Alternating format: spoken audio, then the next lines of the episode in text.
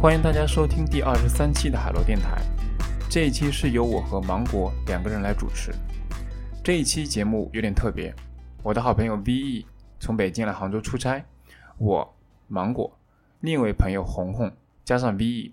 我们四个人一起在烧烤店聚餐。趁着吃饭的间隙，我们一起聊了聊，话题涉及代餐、运动、减脂、思考问题的方式等等。那因为是饭局中的诚信聊天，可能音质一般，背景还会有大量的餐厅杂音，还请大家多谅解。那以下就是我们的正片节目。吃撑了我都，晚吃太多。你现在是天天天天是代餐吗？我是晚上吃的，我现在是晚上的时候，我先去锻炼一个小时，然后再吃点蛋啊我觉得可以聊聊这个，是吧？你觉得吃代餐是一个什么样的体验？什么题？哎，我觉得挺挺好吃的，就是我现在吃的是肉饭嘛，然后肉饭的那个肉饭不就是粉儿吗？它有好几种形态，有汤吗固体、有液体版、有粉末版。对，粉末版的都话是，干吃吗？不冲水干吃干干吃那怎么行干吃干吃都是有钱人干吃， 我是小时候干吃奶粉，白不是干白干面干吃干吃这个这个动作看上去可能会被抓起来，你知道吗？干吃噎得慌。 主要是干吃噎得慌。就是我发现试下来说，我比较能接受那个液体版，因为液体版喝起来有点像豆浆，有点像，它是偏豆味的，它可能加了那种口味调的时 喝候，完就会饱，呃，饱腹感蛮强的。就但是你有没有觉得那种没有嚼的饱腹感特别虚幻？对啊，我我就觉得我应该去到一个地方我不我不需要饱吃腹一感顿 饭，我不需要饱腹感一般，我只需要能量，你知道吗？就是这这个东西，这个我东不西仅需要饱腹感，我还需要这到样一个地方吃饭那种感觉。我还我还需要能尝到这块五五花肉的这种感觉。不冲突，就是我也喜欢这个东西，但是呢，在那个时间点，呃，我是因为客观原因限制住，因为我晚上锻炼，锻炼完之后八点了，这个时候再吃很多东西，身体消化其实会不太好，嗯，所以现在我吃一点就是易于消化的东西，同时能保证我的能量就够了，而且我我晚上我是我是这样的，我是饿的状态下思维更活跃，饱的状态下不行。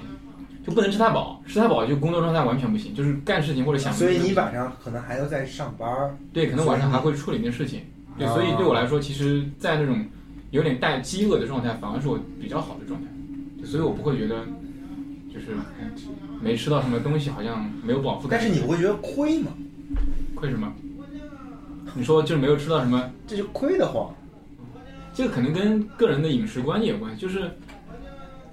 我可能对饮食这个东西，对食物这个东西没有没有那么高优先级，在我这里优先级就是你让我去吃一顿好的，我也很开心，吃的很爽，但是我在我的列表里面有很多比它爽很多的东西在，它不是我的那个爽的最高的点，那我跟你说一个常讲，因为我之前也是这么想的。嗯然后呢，我就可能会，比如说我有两，我有两天我不吃晚饭，嗯，然后这个时候呢，就会有人突然跟你说，哎，你说我昨天吃那个海底捞什么的特别香，然后你这个事情就就在你的脑里扎根了，你这一周你必须得吃一次海底捞，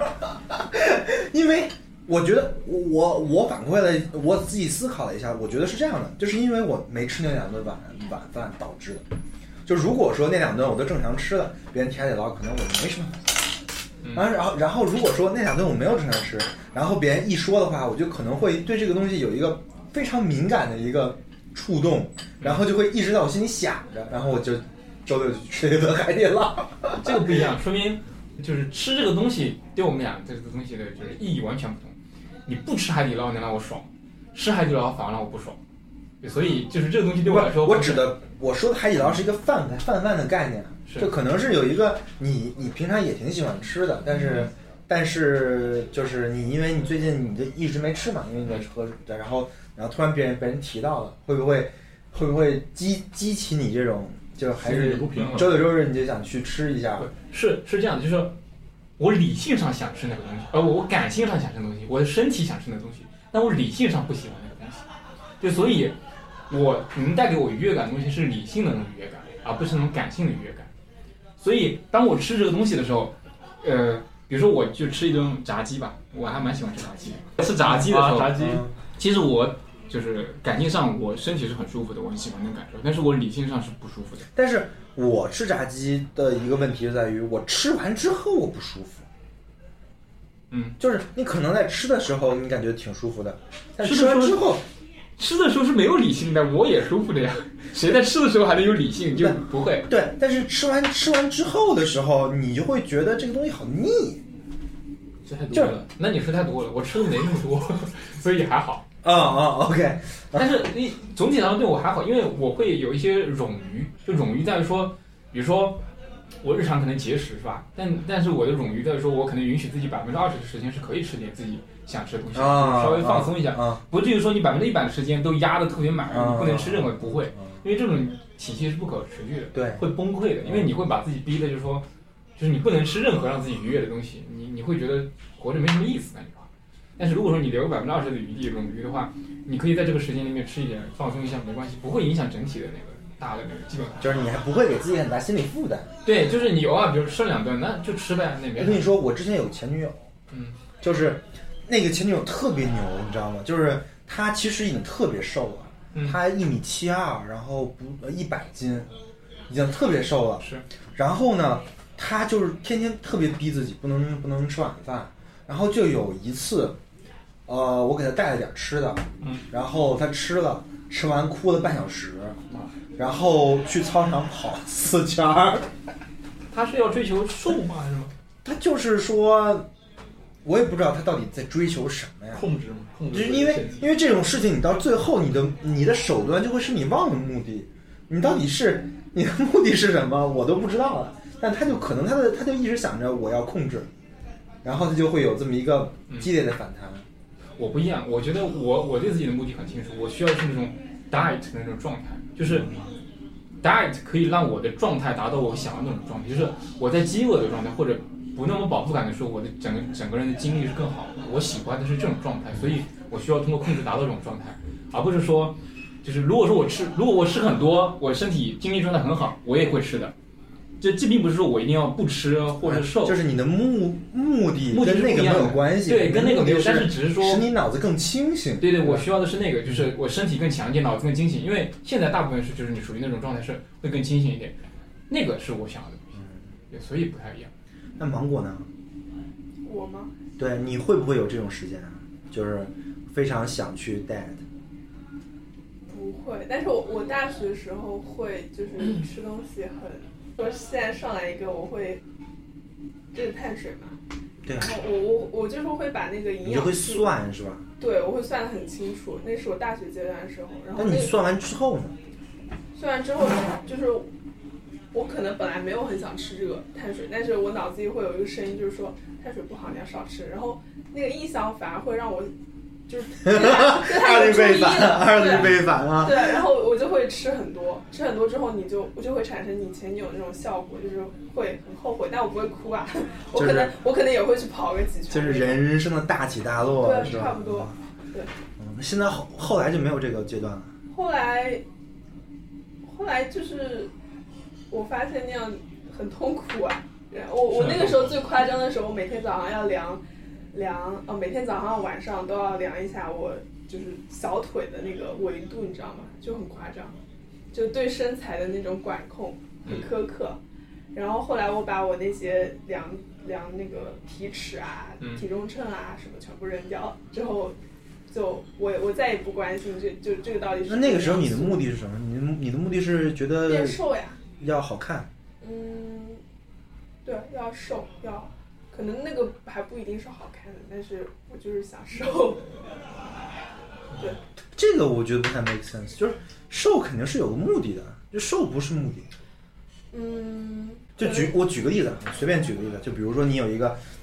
喜欢的对对对象，然后呢，你觉得自己配不上他，所以你就想让自己变瘦，这是一个目的啊，对吧？嗯就你的你的目的是想让自己那个有这个信心也好，还是有这个可以可以跟他去发展一下关关系也好，但这是一个目的啊。那那如果就就是要自己变瘦，这个事情，我反正我认为不是一个目的。会不会有一些其他的目的？因为我觉得小杨说的就就就挺好的，就是他的目的其实就跟他的这个行为是非常的契合。对，其实我我早期的时候可能跟你有点像，因为我有个背景，就是我之前很胖嘛，我最胖的时候一百八，真的最胖的时候一百八，我大概是初高中的时候很胖，就是那个时候有很多嗯情绪上的东西或者心理上的东西对我造成很多的伤害或者压力吧，嗯因为就是初高中的时候是青春期嘛，嗯你青春期的时候你肯定会对外部有这种什么，而且那个时候人最坏了，对啊，你喜欢的女孩子啊， 谁喜欢我，我喜欢谁是吧？但是嗯就是如果你处于一个体重比较超标的状态的话，呃，外界的就是你的性吸引力会比较差嘛，嗯对，所以这个时候你会受到很多无形中又的听到了“性吸引力”这个词，无形中的歧视和无形中的被排挤，所以这个东西就在心灵上会很很受伤害。而且其实初中跟高中的孩子根本就不会无形中的排挤，他就是明目张胆对对对对的，对然后各种各样的事情就会就就就会就会对，但是落下但来是但了。是会有一个区别，就是如果你成绩好的话，在学校里就面还还好好一些，些，对嗯你至少有东西。如果你成绩还不好，那更更惨。对，对对，所以会稍微好一点，但是还是会有无形中会有压力，就是可能可无能意要中炫耀了自己的成绩很好。没有没有，我就说这个现象，这个现象确实是，嗯但是就是会确实会感觉那种心理上的压力，就所以到后面的话，你可能有些东西你是你是隐性的，你不知道自己的动机是这个，但是你一定程度上你会追求那个反方向的，因为你曾经被这个东西很深的伤害过，你想远离那个东西，就你就会觉得，嗯可能我也不知道这 是就是就是那段经历也也也塑造了你，对吧？对对所以说你现在就会因为那段经历会做出自己的判断。就至少我觉得那个东西，如果我达到那种状态，回到那种状态的时候，会有东西伤害到我，我不喜欢那个东西，所以我远离它一点。嗯，对，所以那个可能也是促成我达到这种想要的状态的一个深层原因。你每你每天晚上去锻炼累吗？就是你是那种特别喜欢健身房的人吗，我哦挺喜欢的，挺累的，说实话挺累的，但是就是我一直不太理解人怎么会喜欢去跑步，就是我觉得跑步是一个嗯无聊的运动。是无聊的运动，但是嗯，怎么讲就是。而且，如果是你是走路的话，你可能你的脑子会思考很多东西，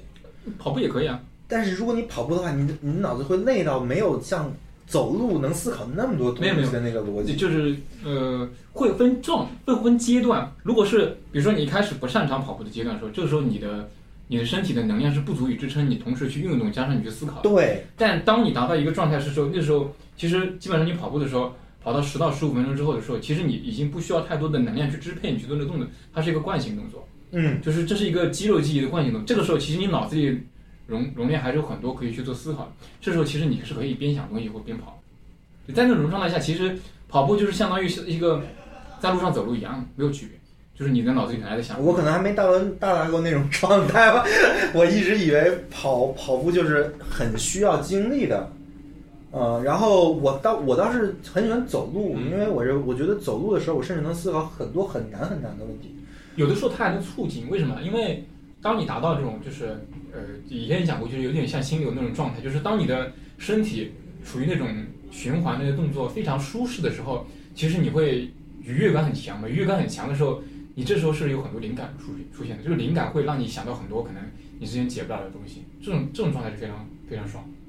对，所以但是我在这种状态的时候，我都会赶紧下来去打字或者去写东西，会去赶紧去去去去去创作，啊不就就不会再继继续跑步了。偶尔会有，嗯偶尔会有就停下来写东西，但是你会发现，如果说你在那个里面就是呃跑的时候，你思考的很深的时候，其实你结束的时候你忘不掉，你能记得住那个思路的，但是你会害怕，害怕嗯你害怕就是你会忘记害怕你忘掉，就是这是一种这是一种恐惧在驱使你赶紧去把这些东西落下来。嗯，他可能就属于那种他知道自己不会忘掉，所以他就呃不害怕。不完全是，因为你能在跑步当中解决的那个问题或者迸发出那个思路，那个问题你已经想很久了，不是刚想的那个问题，所以那个问题你一直在想，你对那个框架和那个路径其实很熟，只不过你最后需要那个点击破它，最后那个点击破的时候，其实你忘不掉了。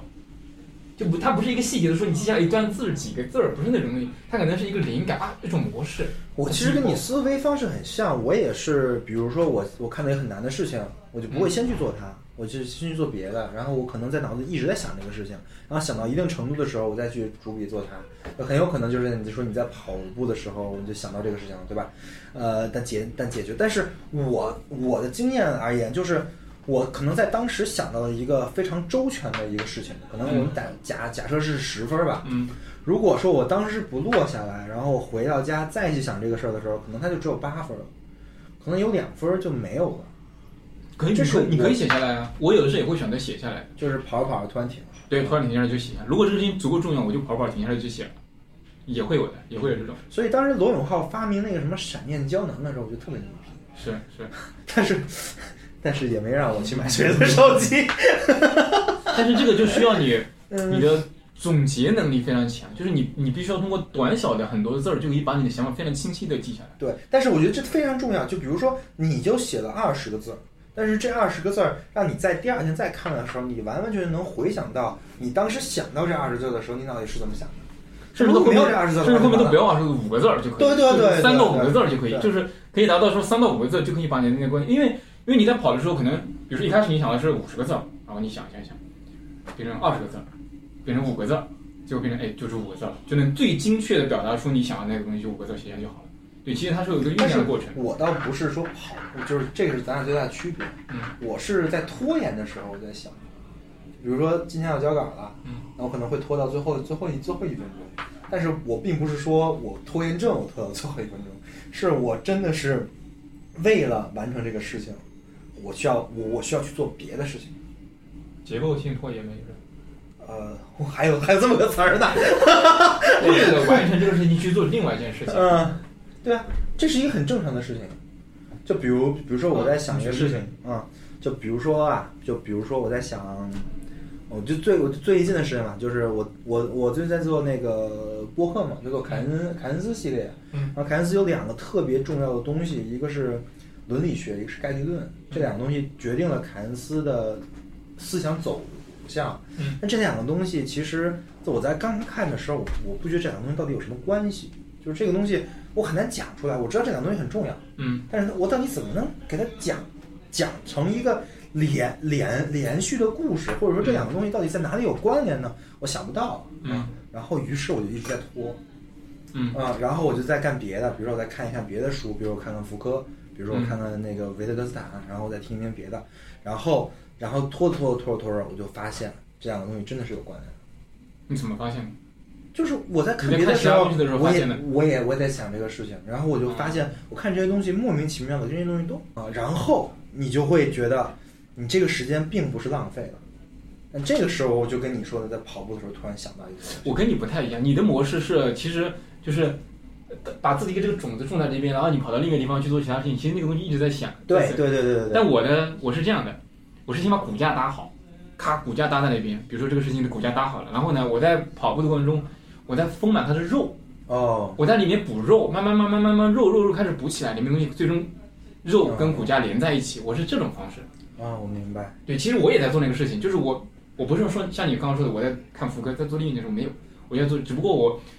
我可能会我比较喜欢就是先搭架子，搭完架子之后，然后在一个时候可能慢慢慢慢通过更多的时间，其实我很多事情都在想，跑步的时候、走路的时候、吃饭的时候，很多事情都在想，嗯。最终一点一点肉把它补上去，我是这种。但是我其实觉得搭架的这个事儿反而是最难的。你你先把最难的事做做做最前面了，那这个东西如果说你后面要改的话，可能就余地就会少。是的，因为我觉得，你其实搭搭架的就是，就比如说我做一个播客，我就想好这个我先讲什么，再讲什么的，对吧嗯？对，是这一个这是一个架子嘛。但这个架子其实是最难的。我其实有这个架子，我就我就可以讲。那我去，我其实就是在是在想，我怎么才把这个架子搭的更让人舒服，是这么一个逻辑。啊对，这个我以前也会，但是这个会造成完美主义者，就是你始终觉得你的架子不好，不够好，或你的你的架子有遗漏。我以前会很很困扰，就是总觉得我不能落地，这个大家没想清楚，我不能落地，这个东西这个架子我觉得不够不对。那我现在不会，我现在就是先把架子搭出来，因为丰满肉的过程中，其实你可以拆架子的，哦，你是可以拆的。我不是说这里面是可以迭代的，这个架子也许搭了，比如说你搭了九十了，那其实你你在想这个肉的过程中，你把拆了百分之四十，重新再搭一遍是可以的。但是你得先有个架子，你没有价值，你你没法去拆这个过程，没有没有依附。所以这就是咱俩最大的区别，就在于你在跑步的时候，其实你搭的是肉，这个事情没有那么难。对，是搭的是肉，不是架子，搭的是肉。嗯，所以他这个其实我对于觉得创造性这个事情，可能要求没有那么高。那芒果呢？哎，我有个问题啊，就是你说你会先去做其他事情，但是你去做其他事情的时候，你不会担心万一我那件事情永远都想不出来。不会，因为我那件事情我一直在想的，就我做其他事情其实做的不是那么的舒服，相当于有个针在扎着你的时候，然后你就会做你在做其他的事情，你你做着做着你就会想，哎，那个东西应该怎么搞？嗯，就是它有这么一个逻辑，就是我有一个已我已经我已经定了我要做这个事儿的时候，我在做其他的事儿，其实我其实是所有事情都是在往这方面在在思考的。这个事儿是我未来可能三年的主主线，嗯那我就会去盯着它，啊、所以不会出出现永远做做不出来这种这种情况，但是会出现一种情况，就是会很痛苦，嗯，因为你明明知道这个事情马上要做了，但是你你手里却在做其他的事情，这个事情其实对于一个人来说是很痛的，但可能就在这种痛苦之中，可能会能找到一些真正能做出这种东西事的东东西。那那芒果你呢？你有没有这种拖延的时候，或者你在在想什么，或者你有没有运动的时候？我就会拖到不做，然后自己给自己一个借口，说我这个阶段就不做力神百分之百。他知道我我这个阶段就属于不太想做任何东西。啊、就是你你因为是看心情的，一段一段的来的，对吧？嗯嗯，那红红呢？我不看心情，直接不做，没有没有，直接不做，直接不我一般会呃拖个几天，嗯，然后就开始了。你正常人都是这样的。这个对，那那在拖的时候你会想什么？拖的时候我就在想我该怎么弄这个事儿，那不跟我一样，不是一样吗？你不是一个逻辑吗？嗯那我不会拖到最后一天再开始弄，那样的话我嗯，就不是，那你肯定得留一些余量，对，因为你你就是我在我在拖到最后一天的时候，我也知道我最后一天肯定交不了 了。因为就算我写了，我就算我开始写了，我肯定交不了，肯定可能是第二第二天的凌凌晨两三点的时候，我可能会交，对吧？就可以先先做一个那个比较简陋的东西出来。但我我们的工作不需要你我每天需要什么设计创意什么，但是你干一个什么但是你也需要做科研吧？科研倒并不是很多，但是就是工护士的工作就是很多东西都是程序性的。就是你第一要干嘛，第二要干嘛，第三要干嘛，第四要干嘛，第五要干嘛。如果出了意外，你应该干嘛干嘛。如果这个人又有什么事儿，你应该干嘛干嘛。嗯就是它有个大致的流程。嗯你比如说我在手术室工作，这个手术，嗯嗯，比如说他做乳腺癌吧，从第一步，这个病人从下面送上来，然后进到手术室里面，然后再躺到这个房间里面，然后麻醉麻好，然后我们大家其实都啊是有都上来就无是数的先人的经 验，对对对，都它有是它是一整套程序，就是它已经规定好好，了。哎你们的体系已经足够不成熟了，主要是已经对足够成熟了，就不是一个新兴行业对必须要去做你搭体们系。你们已经形成一个循环了，对不对？这个循环没有什么再再往里加的东东西。呃，可能会嗯有，但是、但是就是掌握起来也比较快，它不会特别的要嗯求。而且这个东西循环，就是如果它要推陈出新一个东西，也是要很长时间。对，你想打破这个循环，然后创造一个新循环，那很难。而且这个新循环，它比以前的老循环好不好，还不不说呢，对， 你们说不定你你最后还们的体退系回去了。体系已经到九十九十五分了，再往上体系是很难很难对，边际边际效应的问题。很难。就是有的时候你看到那些新的东西，你觉得还不如老的东西。因为你们这个行业几百年、上千，可能上千年了，几千年了。不至于，现代医学 没有那么强。现在已经现在已经几百年，你几百你年，说几百年，那是说传统医学。至少比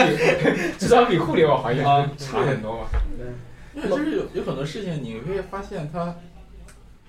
比如说就就外科这件事儿吧，我手术室里面还是跟外科接触的，内科不太管。就是很多医生就喜欢，其实你就是一个手术的方式，他可能，你比如说传统的做这个甲状腺，就是开放的做，这病人麻倒放好，然后给你摆个体位，让这儿打开，然后就哐哐哐弄好。嗯，嗯，一般来说就两三个小时就完事儿了。然后，但是外科医生就是你总是这么做，就是跟这个体系有关系吧？你总是这么做，你就没法就是创新获得名声，搏出位。啊所以我们要搞点花样。 哎呀，哎，这个花样就来这个 了。行业有问题，跟你说一下，你开始磨花样了，不不是不是？是，外科医生总是会想这种东西的不。是因因为他在一个静态循环里，他永远是螺丝钉。但是，那么如果你想跳脱这个循环，你想创造一些新的东西的话，你就要打这个东西就有一打个破这花样是什么呢？比如说现在做假发线，我们可以做镜下的，不从这儿入，我们可以从乳头、腋下这里。哎，这样不是创创伤小吗？是个好事儿。不不不，腹腔镜有人有人有本身体腔的那个位置做腔镜是嗯创伤小的，但这里创伤并不小，因为你从这啊，你看腋下你延上来，你从这儿到这儿你是没有腔的，你需要人工开一个，就是一把抓前一把嗯长一嗯那把，好不同。好处是好处是这里没有疤，就是看不到，看不到是吧？对，美观。但是其实但是如果风是险挺年轻的高患者，比如说年轻的女性说，她比较在意，因为你缝的再好的医生，他做这啊里早晚都会有疤的。嗯，那么我从腋下这里，虽然啊疤转移到腋下了，因为平时被衣服遮住了嘛，就不太准。但这个手术方法呢，第一它时间很长，你平常你说两个小时，可能这开放的都已经做完了，嗯但是这个镜下的呢，我才刚到甲状腺，哎，不一定能找着呢。然后你镜下再做，然后它损伤并不小，就是这个东西你说它的，嗯它他的只是一个权重而已，就是他更在乎这个事儿，而不是那个事儿。对对对但事实上，他没有做到帕雷托改善，就不是说他这个事儿是能完全替代这个事儿的，对对吧？大家大家都比较推崇这个，觉得哎呀，这个医生厉害，他可以做，疤，他可以搞这些花样，就是大家觉得这更难，就是在技术上会有一种那个啥新的那那其实也没有更难，嗯种难吗？难了，肯定难难了。难的难的 点，人为制造的难，对 对，难没有困难，制造困难也要上。人为制造的难的地 方，嗯就是有腿上去更难。我那就违反原则了。有点让你还得过心脏，你知道吗？我瞎说，就是甲状腺镜下有很几好几种入路的，一种腋下入路，一种乳头入路，还有一种口腔入路。嗯，然后口腔入路呢，就会被有的医生批判，就是说，你你外科手术，你甲状腺这地方是无菌的嘛？嗯，嗯，手术切口是分好几种的，清洁切口，然后相对清洁，还有清洁污染，还有污染。你口腔这种地方本身就有肠菌菌，对呀、它是一个不不清洁的地方到一个清洁的地方，你你就违反了这个原则了。你而且很有可能会感染，你到时候感染怎么办？就这个就有的事情你， 你说怎么办呢？医生可以给患者提出几个选择嘛，说哪种有利，哪种有弊，你自己选吧，你选哪种？但起码多一种选择也也是好事儿。对对对，嗯他做的好不好嘛，难不难嘛，关键点不在于这儿，就是就是我们那个医院的那个还挺好玩的。脑外科的那个外科片的那个院长就说，就说外科医生最后你还是要回归到一种手术方式上面的，但是你怎么做的好，让患者来找你，那就是另一种说法，就是对你怎么把这手术做的好的，其他人都做不过你。对，就有很多，我觉得互联网的东西好像对医疗这个行业并不是很适用，比如说远程办公，怎么远程办公？ 本来就不是。哎你还真别说，我今天我今天去了一个互联网医疗的，叫什么来着？叫唐医啊，什么掌上唐医哦啊我，觉得做那个慢做慢性病的。嗯我觉得慢性病可以，对杭州做互联网医疗还蛮多的，唯一啊，嗯对，对。然后那个婚姻也在杭州啊，唯一在杭州，唯一在杭州，掌上唐医说，桑医生他们营收现在特别高，是吧现在已经，他他他去年开了一亿张厨房。这么夸张？然后说那个那个比京东京东要京东什么医啊？京东医疗是它的是它的三倍，挺厉害的。我操，这么厉害！我觉得慢性病可以。然后那个那就那哥们儿是本科上海交大的，然后研究生剑剑桥的，然后后来去长长生工作，是长生的销售冠军。哎呦，那个能吹啊！ 哎呀，特别厉害。不过不过也挺有意思的，让人了解了一下现在互联网医疗的一个样子。就是他确实做不了那种事儿，但是他能做什么呢？就是他慢性病是可以嗯问个诊，线上问哦个诊。比如比如你你说比如你你你你你今天血糖突然高了，啊嗯你上面问一问。然后医生问你有没有吃过什么呀，然后给你弄点儿开点儿药，你去大药房取一下，这还是挺方便的，它是远程的吗？远程的。远程问诊是吧？对，啊，嗯，然后患者有患者的 app，然后医生有医生的 app，然后相当于医生，嗯，有了个第二职业，开了个小灶，基因吃了算是，比如自己主业一般。多点职业叫就就是第一职业肯定就是三甲医院或者二甲这医是院符合规的，定吗？在大夫可以符合规定可以多点职业，啊要不然怎么可以到处开飞刀？就是他必须得多点哦职我以业为，咖要啡不然刀是那个行业里面就是不不，那可以多点职业。啊这样子，就是要要不然的话，你本来医疗资源就不均衡了。嗯，你你你你要说你一个大夫就被三甲医院或者也就这一亩三分地给框死了，那其他的地儿的人怎么办？那只能来，你就只能越做越大了嘛。对啊，就全都并并并并对啊并这并，这你像医院活不下去了。对啊，那就很那也挺好的那就很恶心那了。这嗯这个其实也就是典型的技术改变这个嗯资源分布这种对对，这资源是这分是发这种方式。这是他反正这个企业就是以这个为愿景，反正吹的牛逼嘛。改改变医疗资源不均衡的现状，这样就特别牛我逼觉得了。强生的医疗的东西还很多的，都嗯，是老来的呀强生对很猛的。强生在上海还有一个将镜培训基地，强生在十年前那可是头部企业，那就是现在 BAT 那种老老的那个那个就是外企还很强那个时没代有，，其实卖医疗器械的，我觉得好像就那么几个，然后还比较垄断的地方。巨头。巨头其实我觉得互联网行业跟传统行业最大的区别就在这儿，就是就是互联网行业它有一个特性，这个特性就是要变。嗯如果它不变了，它就是传统行业，它嗯，就不你就没有互联网基因。嗯，就我觉得这个是特别重要的，就是那个就是那个就那个平台也一直在跟我们说说他们刚开始是做什么的，然后后来怎么一步一步的在做，然后做到数据协同，最后最最后反正大家大家都在做数据啊，然后做做数据分析，做人工智能，最后能赚到这这这部分的钱。然后他们的愿景也是在逐渐改变他们的营收模式，现在还是收患者费，以后就可能就是直接通过数据来收钱了。嗯，现在大家都在做这个，嗯，但是我觉得这个挺有挺有意思的。你说这是好事还是坏事呢？不见得。不知道， 对，就跟就跟红红说的是，你改了半天，你变了半天， 那都变都变成个啥出来了？多一种选择，多一种选择，你可以选择把换到另一个位置。 对，但是但这就是互联网行业的基因。为什么深圳那边做得好，然后上海就不行？上海人不爱变，对吧？深圳拼了。就跟他那个喝那个代餐，你第一次喝那个东西是不是在极客上发过一个动态？对我发了，对，然后我跟他说，我就觉得很像那个监护室里的病人喝的那种营养液，就是失去那个意识之后，我每天只靠鼻饲。然后我在监护室的时候，每天有个病人换这个，然后大家也是说，哎，比如说几床几床，大家说几床就吃完了，该换下一瓶，你每天吃多少，然后看他吐不吐，然后几哪床今天又吐了，少给他吃点吧，就。然后营养液也很人性化的，它会给你做成各种口味儿的。对，我真的觉得啊，我觉得这个咱们可以好好说道说道。我觉得这种东西，它是一种非人的东西在里面。嗯，就是如果是一个以一个自然主义的观点来嗯来来说，这肯定是不自然的，对吧？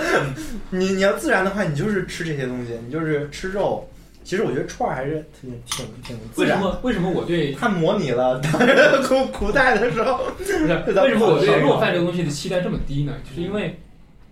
我可以选择不吃，我就能达到那种状态，但是不吃我的营养不够。不吃也挺自然。对，不吃我饿，我能达到那种我就是饥饿的那种状态挺，也挺愉悦的。但是我身体不行，我身体需要营养，所以他帮我补上了身体那块。至于他的口味，那是那是我根本不 care 的但口是味。你这个逻辑本身就是一个挺不自然的逻辑，嗯，就是你你你你已经把你跟你的身体分开了，你是分开想的对吧？就是并不是你想要吃，是你的身体不得不有这些能量的。就是这机器没电了，该充电了。对对对对所以说对，嗯我的我的身体跟我的理性头脑是分开对，的。就是你你你你已经把你的身体异化了，就是 就是它已经不是你的身给体你了们，公它只不司过是电你脑需派要了个人，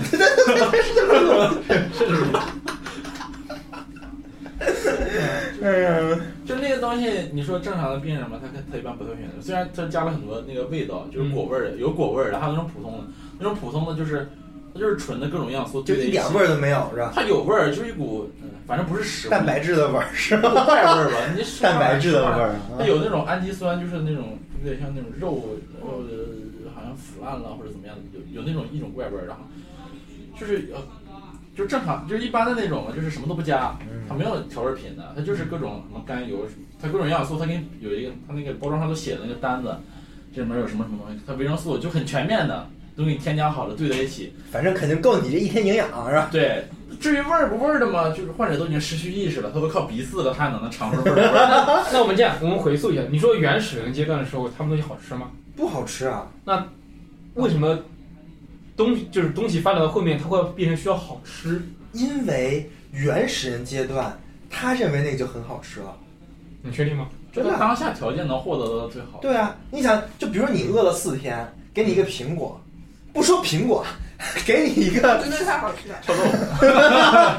因为你最不喜欢吃的东西，你都会觉得它他妈太香了，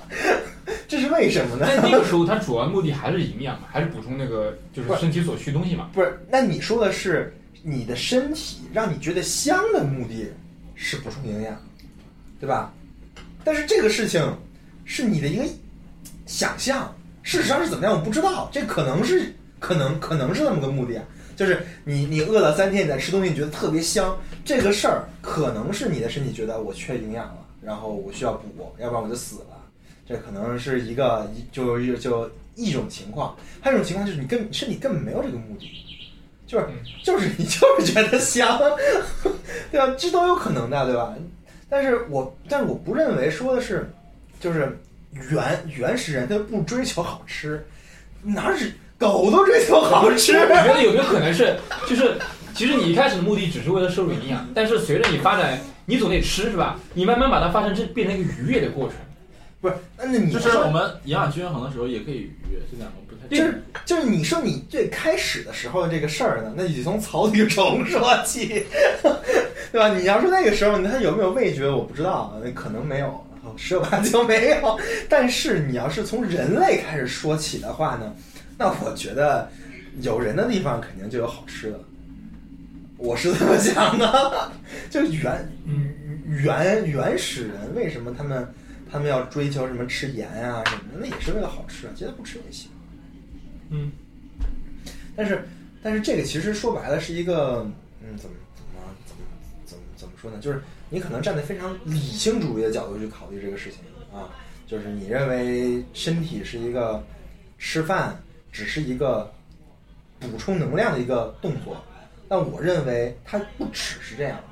它可能它其中一个目的是补充能量，但是它不只是一个目的的，它有好多目的。我明白。嗯所以就是它没有成为说替代我生活中所有吃饭的场景嘛。对，所以咱们还能在这儿吃这个吗？对吧？还会吃嘛所以我非常不理解那些什么什么所谓的极客，一天就永远就开始吃那个了。嗯但是好像好像硅谷是有这样的人的，但是我认为挺嗯多这种的，挺人，多的。这种人其实他们就忘了自己是人了。我觉得这种东西就是好像是一种效率，很有效率的，就是一种效率的那个。对，它是最高效的，对是一种工具我觉得理可能性是它那个东西对他来说没有任何愉悦感，他可能不需要愉悦，他他他需要愉悦感，他工作他要啊那加他点工果味作儿呗爽啊，但 不是吃这些东西对他就没有愉悦感，不是啊果味的问题，啊吃这件事对他就没有愉悦感，哦就是他编程对他有愉悦感，对他不然后做吃这个事情但呢，他不吃会死，所以他得拿回去灌 自己，吃这个是打扰他编程了，你知道吗？因为他有愉悦感的东西，他有，他只是不喜欢吃，哦啊，吃对他来说没有任何愉悦感。我我不对这个人做什么评价，但我觉得这个这个事儿本身就蛮怪的。是得快，嗯，就是快餐的终极进化版。对。但是其实你说麦当劳好好吃不好吃，它是好吃的，麦当劳还是有味道的。所以它是快餐的究极退化版，就是把，因为快餐其实是更味道跟营养之间，它更偏向了味道，营养反而少了。你看大家为什么说它是那个垃圾食品呢？是因为这个，可能是跟快餐完全相反的一个，就是你如果把快快餐的这个东西看成一个结构的话，那它是在这儿的。嗯，它是两个完全，但是这还挺有意思的。为什么人类又会追求这个东西？在追求完那个东西之后，就追求这个东西。对，就是所以第一次我看他那个东西，我觉得有点挺怪的，就是一般都是那种。哎，你们你们海螺电台是不是讨论过代餐？我跟那个 Milkshake 杨讨论过一次，嗯对，讨论过一次。最后你们什么结论？我们当时没有结论，我们当时只是说要试一试这个事情。我哦们后面可然能后会继续录的。然后你就试了。对，我试了，我试一下学了琴。好，这就是那期的下一期。然后呢 ，Milkshake 羊也很喜欢，我觉得没有睡个羊比我还他要家比我还要极端的，我觉得那个的。我觉得你说那刚才就是，比如说硅谷那些人，就是他不喜欢吃饭，然后就只喜欢吃那个，我确实能理解了。就从病人身上也是，就只有那种，哎，就是厌食很厉害的人，但是要补充点营养，然后所以说最后就选择喝一点，就是大夫会给他开点我我营养不是液，让他喝。他他跟厌食没有关系，他他能享受食物的这种美好的感觉，但他不只知道是在那个时间点，他不想在那个时间点花时间去吃，但不代表其他时间他不能去享受食物的美好感觉，他可以去享受。嗯，他只是把一可能一日三餐这种模式打破了。一日三餐要吃三顿这个东西，他打破了，他找那个事情，比如说他吃两顿，那晚上的时候吃另外的东西。他他不是说我不喜欢传统食物的，他还是喜欢的。对，他并没有说跟那个就硅谷极端很多那种极端的，就是说觉得我不需要吃任何东西，他没有到那我个。觉得硅谷那些人可以插个鼻子管，真的 不是，据说他们很多人就是想这样的，我都太恐怖了。就是以以后再也不用担心吃饭这个事儿了，就只要插那个管子，然后，对吧？ 这总是这总是有饭的，人也死不我了。无法想象。嗯，你们就是以前高考的时候，高三的时候会有人去挂那种营养液吗？没有啊，我我我我我我很多同学都会去挂，就是你在哪你在哪里高考呀？浙江金华，为什么要挂营养液？我就黑是这是一种迷信吧？我不觉得营养液会对你的成绩有什么显著我的觉得应关系该。是迷信，就是很多人会去，就啊还还会有人把它营养把它液带到会嗯办公对成绩什么不影是响不吗？是营养液，就是能量吗？我不知道挂的大概是一种维生素我或者不知道挂的它的目的是什么？么它的目的是不让减少吃饭的时间吗？还是怎么样？提高精力吗？嗯，东西，对，提高精力。提高精力，喝红啊牛啊！此处有广告啊是吧？不是那个时候，我觉得精力是很旺盛的时候，我觉得我精力过剩那个时候， 根本不需要补充精力。 但是你如果思考一下，如果那个时候，呃，如果现在这个时候啊，嗯，就是你精力再过剩都没有用，因为你要把你的更多的精力放在那件事情上面，就是去看书，而且所有人都在看书嘛，那那你就必须要比别人发花更更多的精力在上面，那么就会形成一个精力怎么着都不够用的一个局面，对吧？嗯，所以现在可能就是这样，那可能他们认为增加一点有营养液可能会比我可能会有相对一点点优势，我们黑龙江高考可能没有那么严峻，所以大家就不需要做这种事情。 这个我倒头一次听说。好可怕啊！初三也会有，就反正每次就是这种升学考哎，试，浙江金华是不是一个非常有名的考很好的地方？不是 宁波市宁波镇海。嗯，金华的话一般吧，我准备跟我要准跟备宁撤波、了，湖州这些地方比，准备准备要撤了。那我们撤呗。差不多明天要起感谢收听，以上就是海螺电台第二十三期节目。海螺电台播客是一个记录行动和探索过程的创作计划。您可以在苹果播客客户端或者任何泛用型播客客户端中搜索“海螺电台”四个字进行订阅。国内的用户可以在小宇宙 APP 或者网易云音乐等平台收听。欢迎大家给 hi at the spiral 点 fm 写邮件，您也可以在官方网站直接留言评论，或者在新浪微博、Twitter 给我们留言。我们的微博是海螺电台 the spiral，推的账号是 spiral podcast。我们希望能通过海螺电台这档节目，去实践在行动中快速迭代、螺旋式上升的这种理念，并逐渐发现和寻找到属于自己的道路。各位，下期再见，拜拜。